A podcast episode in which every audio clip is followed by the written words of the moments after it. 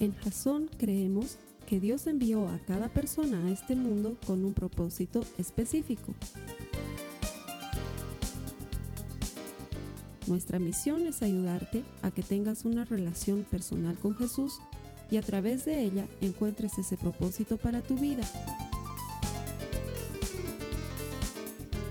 Queremos ayudarte a alcanzar ese propósito. Es nuestra oración que este podcast te ayude a tener visión, a tener jazón.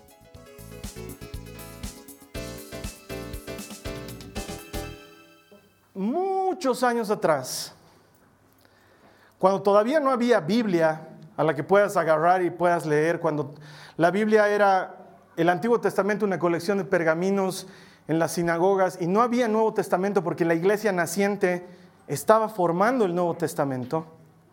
La historia de Jesús se contaba de generación en generación de forma oral. Es decir, tomaron más o menos 60 años antes de que apareciera el primer evangelio.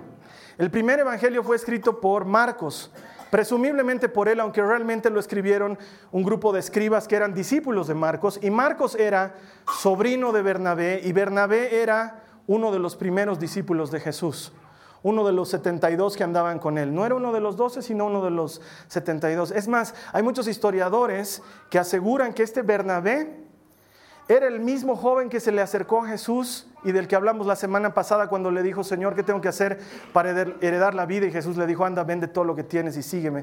Era un hombre que tenía mucho dinero y los historiadores dicen que este hombre, luego de que escuchó esto de Jesús, se fue y vendió todo lo que tenía y se los dio a los pobres y siguió a Jesús. Es más, muchos dicen que este Bernabé era el dueño del lugar donde se reunieron los discípulos para la última cena y que era el mismo lugar donde se reunieron en Pentecostés para orar. Bernabé era un hombre de mucha plata, pero lo dio todo a los pobres y lo dio todo a la iglesia. Y su sobrino Marcos se sentó a los pies de uno de los más grandes apóstoles que haya podido dar la historia, Pablo. Y de él aprendió de forma oral lo que hoy te voy a contar como lo contaban en la época de los apóstoles, porque no había Biblia. Entonces no había manera de que te lo cuenten como lo contamos hoy, que decimos, hermanos, saquen sus Biblias y vamos a abrirla en el Evangelio de Mateo en el capítulo 1 y vamos a leer la Anunciación.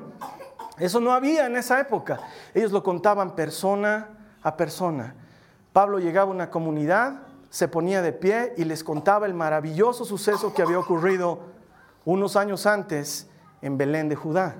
Y esto pasaba de generación en generación. Y siempre había querido hacer esto. Siempre había querido encontrar el momento y el público para hablar de esto como lo hacían en la iglesia primitiva. Así que hoy te voy a pedir que guardes tu Biblia. No la vamos a usar porque vamos a hacer de cuenta que no la tenemos como sucedía en la iglesia primitiva. Y vamos a hacer de cuenta que yo soy Pablo, no soy tan capo como él, pero así se ponía de pie en medio de una comunidad y decía, te voy a contar la historia más fantástica que jamás en tu vida hayas escuchado.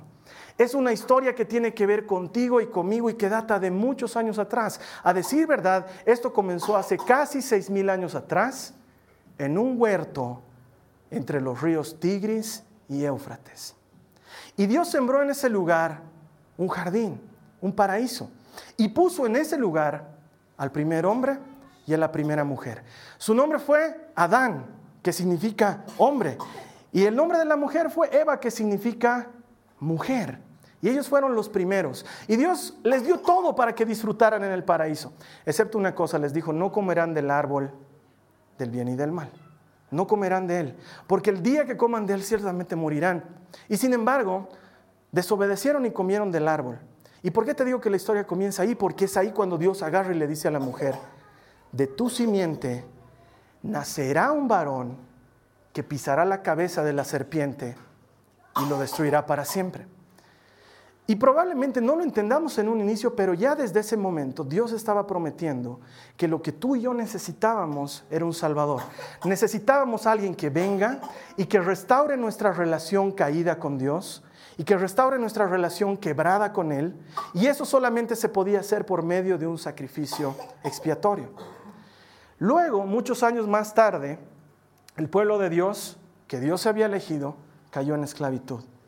y fueron esclavos en Egipto y vivieron como esclavos durante muchos años, siglos de esclavitud. Tanto así que los primeros hijos de Israel que habían llegado a este lugar habían olvidado a sus padres que habían llegado antes que ellos. Entre ellos José, del cual has debido escuchar hablar alguna vez, este hombre que se convirtió en el segundo hombre más importante en Egipto y gobernó todo el lugar. Bueno, pues ellos cayeron en esclavitud, olvidaron a José y empezaron a vivir bajo el yugo de los egipcios. Hasta que nació un muchacho que se llamaba Moisés. Moisés liberó a su pueblo de la opresión de los egipcios. Los liberó gracias al brazo poderoso de Dios, quien se manifestó con mano fuerte y con mano extendida y mandó diez plagas para que los israelitas pudieran escapar de Egipto en la noche de la Pascua. Desde ese entonces, Dios empezó a hablar con Moisés y le dijo, vendrá un profeta que será mucho más grande que tú y que libertará a este pueblo de una manera que nunca los han liberado. La historia de Israel se podría resumir en una sola esperanza. Ellos vivían esperando a este libertador. Y los años pasaban y los reyes se venían uno tras de otro y los gobiernos se venían uno tras de otro. Y sin embargo la opresión continuaba. La necesidad seguía siendo latente y los problemas en Israel seguían manteniéndose día tras día. Sin embargo, ellos no perdían la esperanza de, de lo que ellos llamaban el Mesías, el elegido, el ungido por Dios. Porque Dios había prometido que del linaje de David, es decir, de los descendientes de los hijos de los hijos del rey David, nacería un hombre cuyo reino se establecería en la tierra para siempre y no tendría fin. Y los israelitas vivían bajo la esperanza de ese reino. Lastimosamente era un pueblo duro, terco, traidor y mezquino, que olvidaban fácilmente las cosas que Dios había hecho por ellos. Es más, se parecían mucho a nosotros hoy en día.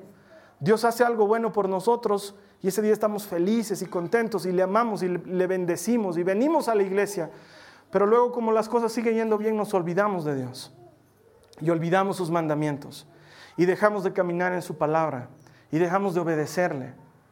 Y entonces lo que le sucedía a Israel es muy parecido a lo que nos sucede a nosotros. El zapato vuelve a apretar, la comida vuelve a escasear, la ropa empieza a envejecer y nos damos cuenta que sin Dios no somos nada. Y constantemente los israelitas clamaban a Dios por el Mesías, el Salvador. ¿Cuándo nos libertarás, oh Señor? ¿Cuándo mandarás ese príncipe, ese rey, que gobernará sobre nosotros con mano firme y con justicia y que nos llevará delante de tu presencia? Y contrario a lo que parecía que debía venirse, lo que se venían eran imperios. Primero, los babilonios, luego los medo-persas, luego los helenos, luego los romanos. Imperio tras imperio esclavitud tras esclavitud, juicio tras juicio, vivir como esclavo en tu propia casa. A diferencia de lo que les había sucedido siglos antes en Egipto, ahora los israelitas eran esclavos, pero en su propio territorio. Pagaban impuesto de la tierra que les pertenecía. Trabajaban y no les alcanzaba para comer Servían a un rey que desconocía a su Dios y que ofendía constantemente sus prácticas y sus creencias. Habían destruido su templo, no tenían un lugar donde adorar y lo único que esperaban era la llegada del Mesías, el Salvador. Esperaban que alguien venga y los libere de una opresión de la que ellos no podían liberarse. Su único clamor era ese ¿Sabes que nosotros muchas veces clamamos porque tengamos un buen trabajo, o porque un familiar nuestro se sane de alguna enfermedad, o porque algún juicio por el que estamos pasando termine, o porque un hijo nuestro vuelva a casa? Ellos clamaban por ser liberados. Ellos clamaban por vivir en paz en su territorio. Ellos clamaban por poder salir de sus casas sin tener un soldado con una espada que los esté apuntando mientras caminaban. El clamor de los israelitas era por ser libres. Y vivían en ese tormento día tras día, mes tras mes, año tras año, generación tras generación, y morían y el Mesías no venía, no se presentaba. la salvación tan esperada no llegaba. De hecho, los profetas del Antiguo Testamento profetizaban la llegada del Mesías con palabras y con señales que eran espectaculares. El profeta Isaías decía, mira, te mando una señal, la Virgen está encinta y dará a luz un varón y le pondrán por nombre Emanuel, que quiere decir, Dios está con nosotros. Las profecías que daban los profetas en esa época eran esperanzadoras, pero la situación no era esperanzadora. Y habían pasado más o menos 300 años desde que el último profeta había hablado sobre la llegada del Mesías. 300 años en los que Dios no se comunicó con nadie más, no habló con ningún otro profeta, no comunicó ninguna visión. Los videntes y los profetas desaparecieron. La gente que hablaba del Mesías dejó de hablar de él. Y durante 300 años se guardó silencio al respecto. Pero sucedió que en un pequeño lugar, de la provincia de Judea, que se llamaba Nazaret, vivía un hombre que se llamaba José. Este hombre José no era cualquier hombre, era un descendiente de la tribu de David, un descendiente directo de la tribu de Judá, la tribu de la que Dios dijo vendría el Mesías y el libertador. No era cualquier hombre. Los israelitas habían perdido las esperanzas, sabían que el Mesías iba a venir algún día, pero no tenían idea de que Dios iba a visitarlos en ese momento. Este hombre, José, se había comprometido con una muchacha que más o menos ha debido tener unos 14, 15 años. Esta muchacha era virgen como la tradición y la ley lo mandaba en esa época y el nombre de la virgen era María. En esa época Tú no podías hacer como hoy que te casabas con cualquiera, que agarrabas y te gustaba la hijita del vecino y te casabas con ella. No funcionaba así.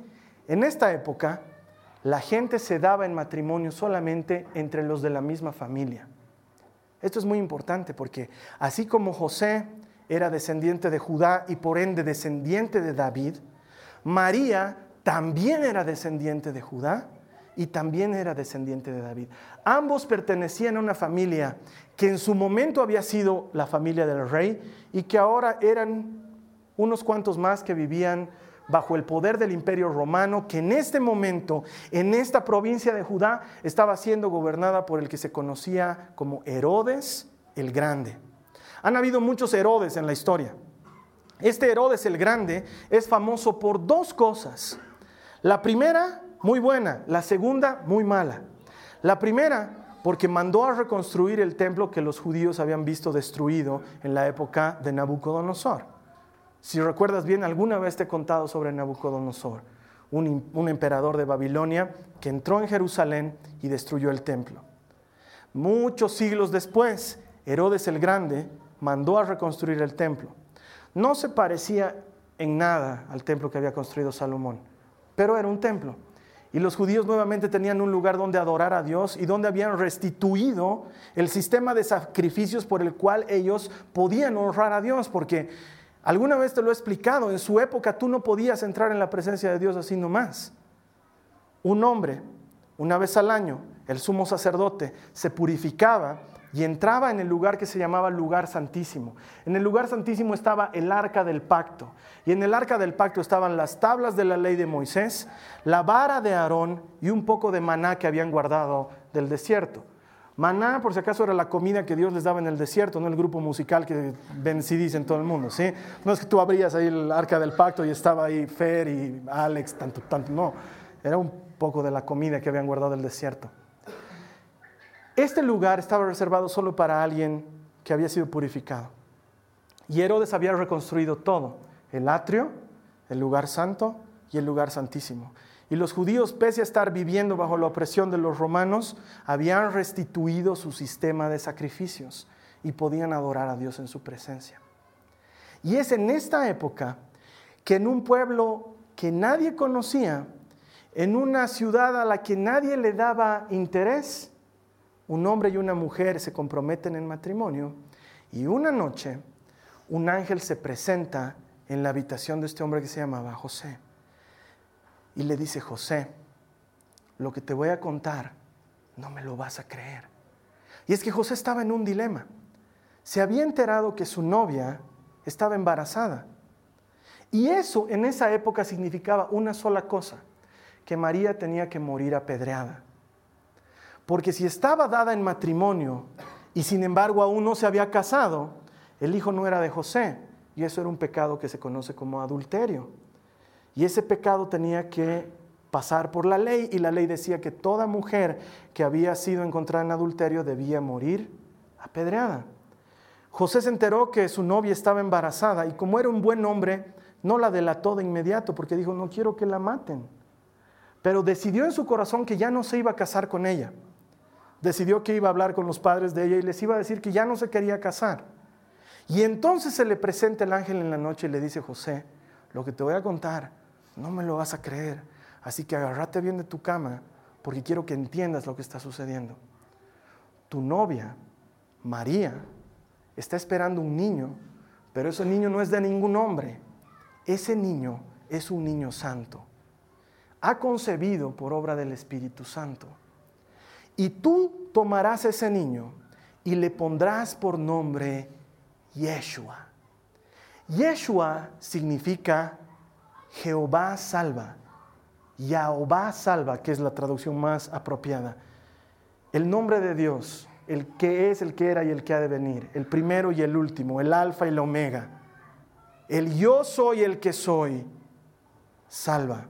Le pondrás por nombre, yo soy el que soy, es el Salvador.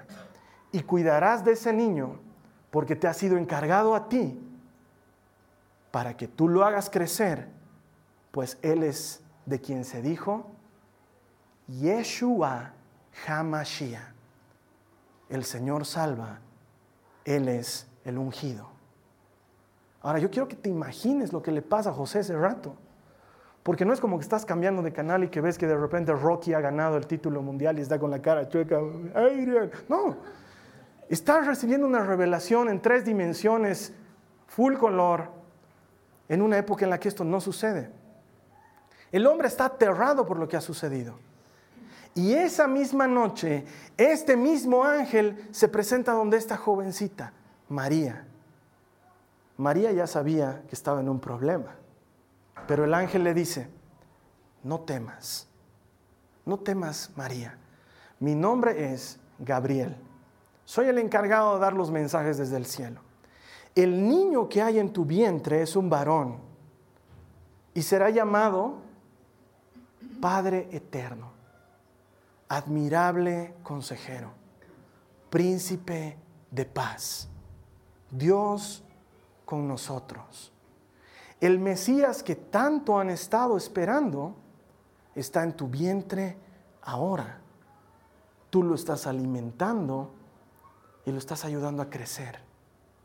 Y le pondrás por nombre Yeshua, que significa el yo soy el que soy ha venido a salvarlos y lo alimentarás y lo criarás y lo verás crecer. Y su nombre será grande entre los grandes. Y su reino será para siempre y no tendrá fin. Ahora yo quiero que te imagines por un segundo lo que está pasando en el corazón y en la mente de María cuando le dan esa noticia. Ya de por sí es grave cuando el médico te dice, señora, felicidades, está embarazada. Ahora le están diciendo, está embarazada del Salvador del mundo. O sea, el que tanto han estado esperando por siglos y siglos, está en tu vientre hoy. Y ahora es tu responsabilidad cuidarlo, porque Él va a salvar el mundo. Entonces, María y José, que ya sabían del asunto, se encuentran y deciden llevar adelante no solo el embarazo, pero el matrimonio. Y José toma por esposa a esta mujer María. Y en esa época, este famoso Herodes el Grande manda hacer un censo de lo que estaba ocurriendo en la provincia de Judea. Y en esa época tú tenías que ir al pueblo donde habías nacido, de donde correspondía tu tribu, para hacerte censar. Y tanto José como María eran hijos de David, que eran hijos de Judá, que habían nacido en la ciudad de Belén. Entonces ellos fueron enviados por el censo a la ciudad de Belén. Viajaron todo el camino desde Nazaret hasta Belén y fueron a hacerse censar. Pero como imaginarán en la época, habían muchas personas que estaban viajando de un lugar a otro para ser censadas. Y Belén estaba completamente llena. Es decir, es como cuando tú decides ir de viaje a algún lugar, pero decides ir de viaje a algún lugar en época alta y a destiempo. Y llamas a tu agencia de viajes y tu agencia de viajes te dice, no, pues está bien difícil porque ¿dónde le vamos a conseguir hotel? Porque esta es temporada alta. En la época en la que José y María estaban viajando a Belén, era temporada alta. No había hoteles, no había pensiones, no había alojamientos, no había hostales, no había un solo lugar donde se puedan alojar.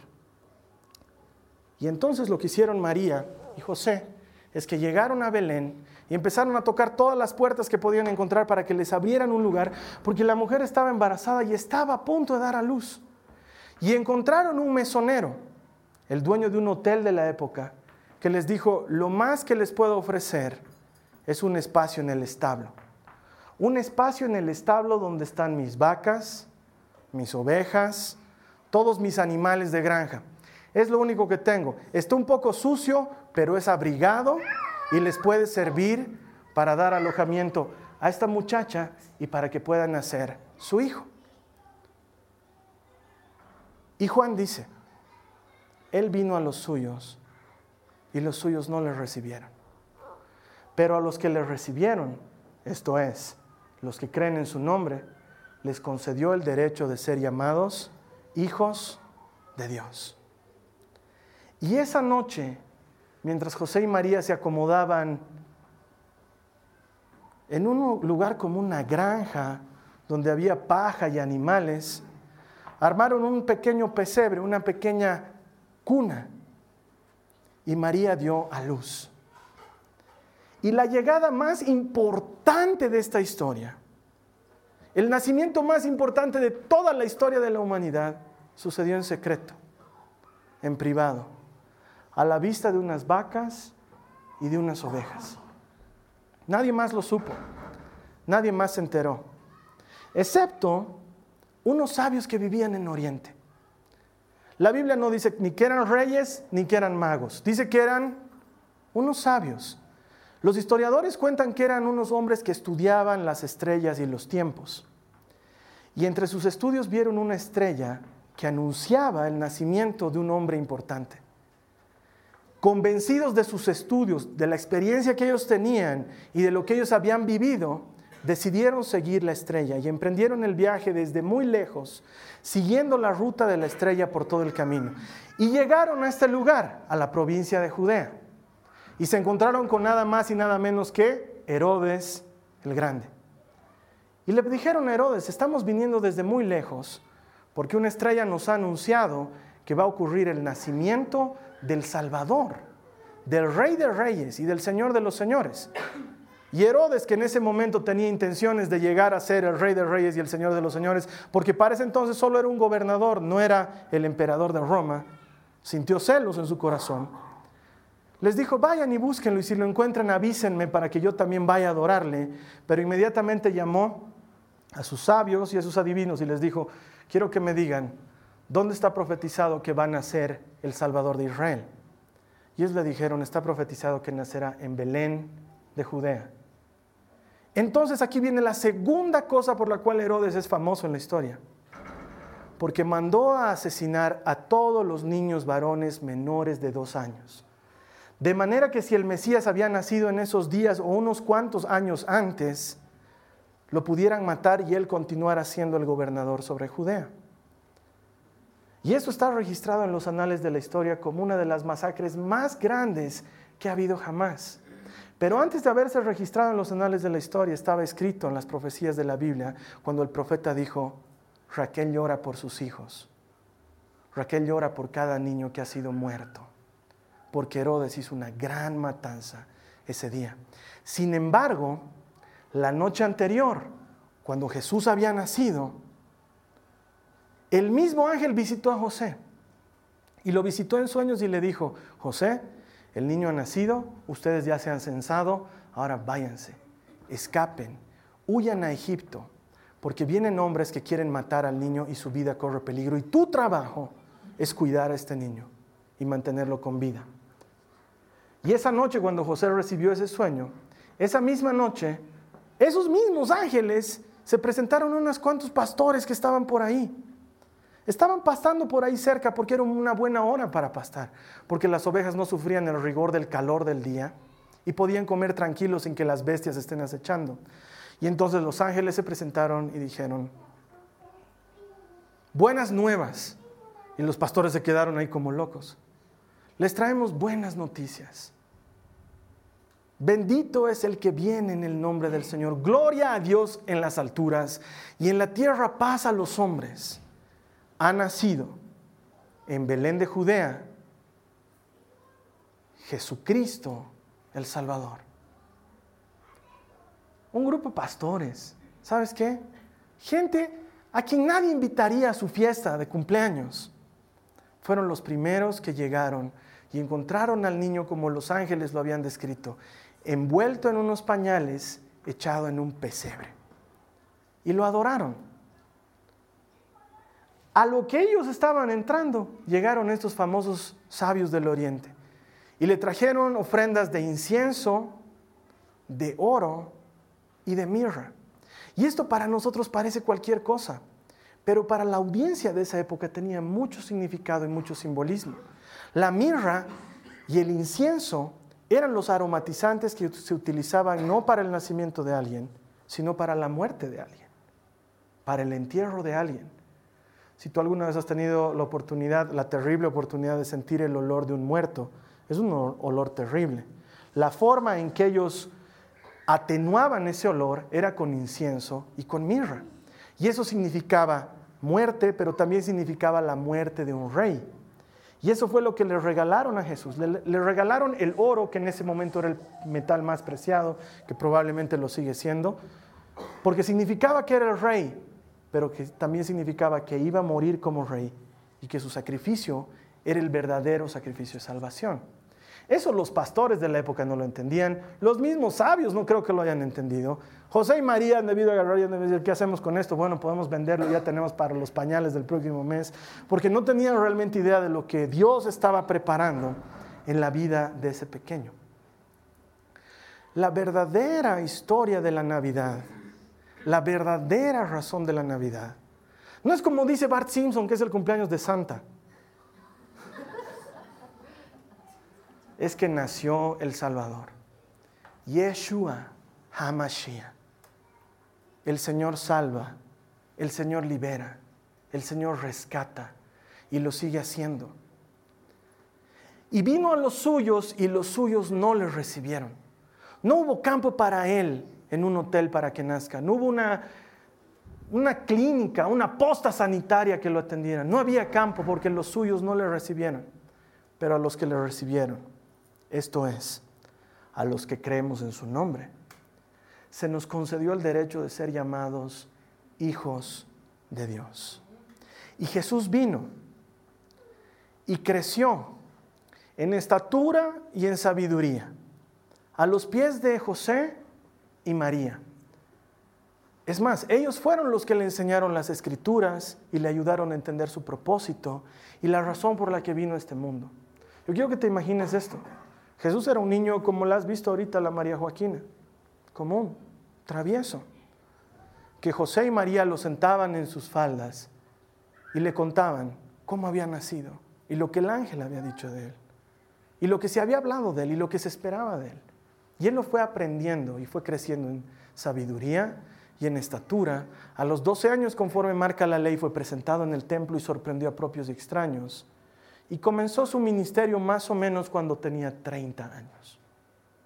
Y cuando todos creían que se iba a transformar en un guerrero, en un militar, y que iba a agarrar las armas e iba a derrotar a los romanos, estaba muriendo en una cruz, en dos maderos transversales, completamente ensangrentados, dando su vida. Nadie entendía por qué, porque Jesús no había venido a salvarlo solamente de la opresión de los romanos, que eso iba a pasar, porque la opresión que puedes estar viviendo ahorita va a pasar, la deuda que tienes va a pasar, la enfermedad que tienes va a pasar y el dolor que tienes va a pasar y todo eso va a pasar, pero hay algo que nunca iba a pasar, y es que nunca podíamos acercarnos a Dios porque en el principio la mujer y el hombre habían hecho lo que no tenían que hacer. Y vino uno que pisó la cabeza del enemigo en una cruz, en el Calvario. Y por ese nacimiento y por esa muerte es que el reino de Dios se ha instaurado en la tierra y su reino es para siempre y no tendrá fin. Y todo el que invoque el nombre del Señor será salvo, porque su nombre es Yeshua, el Señor salva. Y Pedro terminaba la historia diciendo siempre lo mismo. No hay otro nombre dado a los hombres por el cual podamos salvarnos. Jesús es el nombre sobre todo nombre. Y Pablo terminaba la historia siempre de la misma manera diciendo, ante Él toda rodilla se doblará y toda lengua confesará que Yeshua es el Señor para gloria de Dios. Y esa es la razón por la que tú y yo festejamos y celebramos Navidad cada año. No tengo idea cuándo nació Jesús. Es más, es muy probablemente que no haya nacido un 25 de diciembre. Probablemente haya nacido más o menos un 14 de abril, según los historiadores. Y probablemente no ha nacido el año cero, sino probablemente ha nacido el año 3 después de Cristo. Hay una serie de errores cronológicos que no cambian un hecho histórico y sustancial. Lo que los ángeles le dijeron a los pastores esa noche en Belén.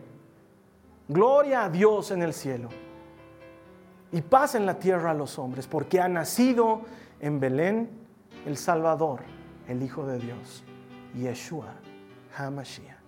Jesús el Mesías. Vamos a orar. Vamos a cerrar nuestros ojos.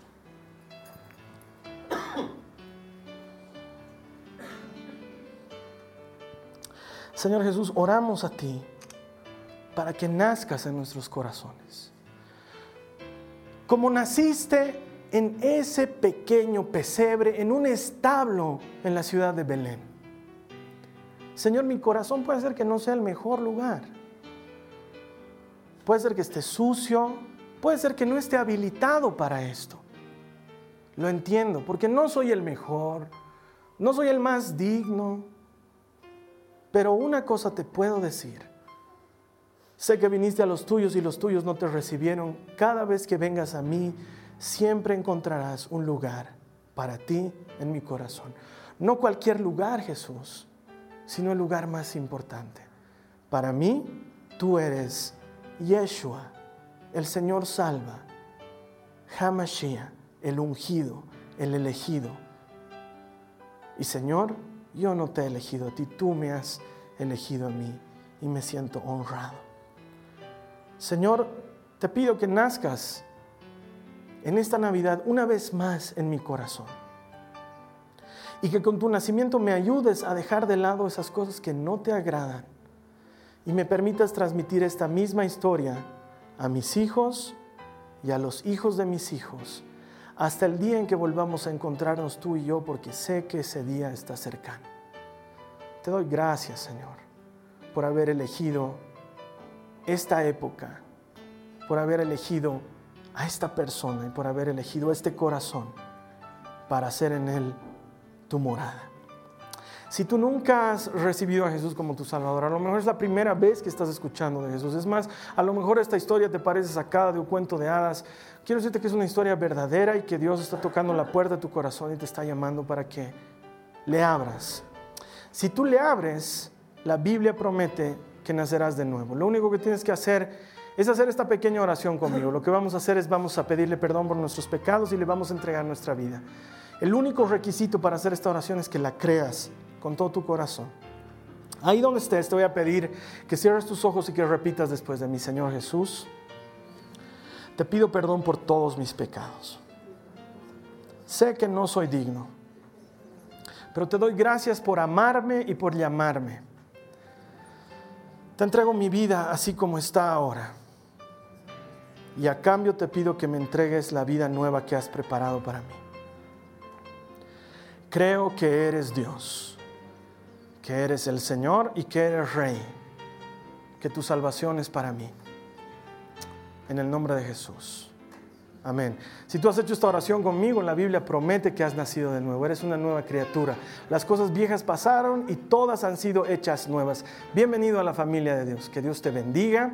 Aquí en Jasón creemos que toda persona viene a este mundo con un propósito.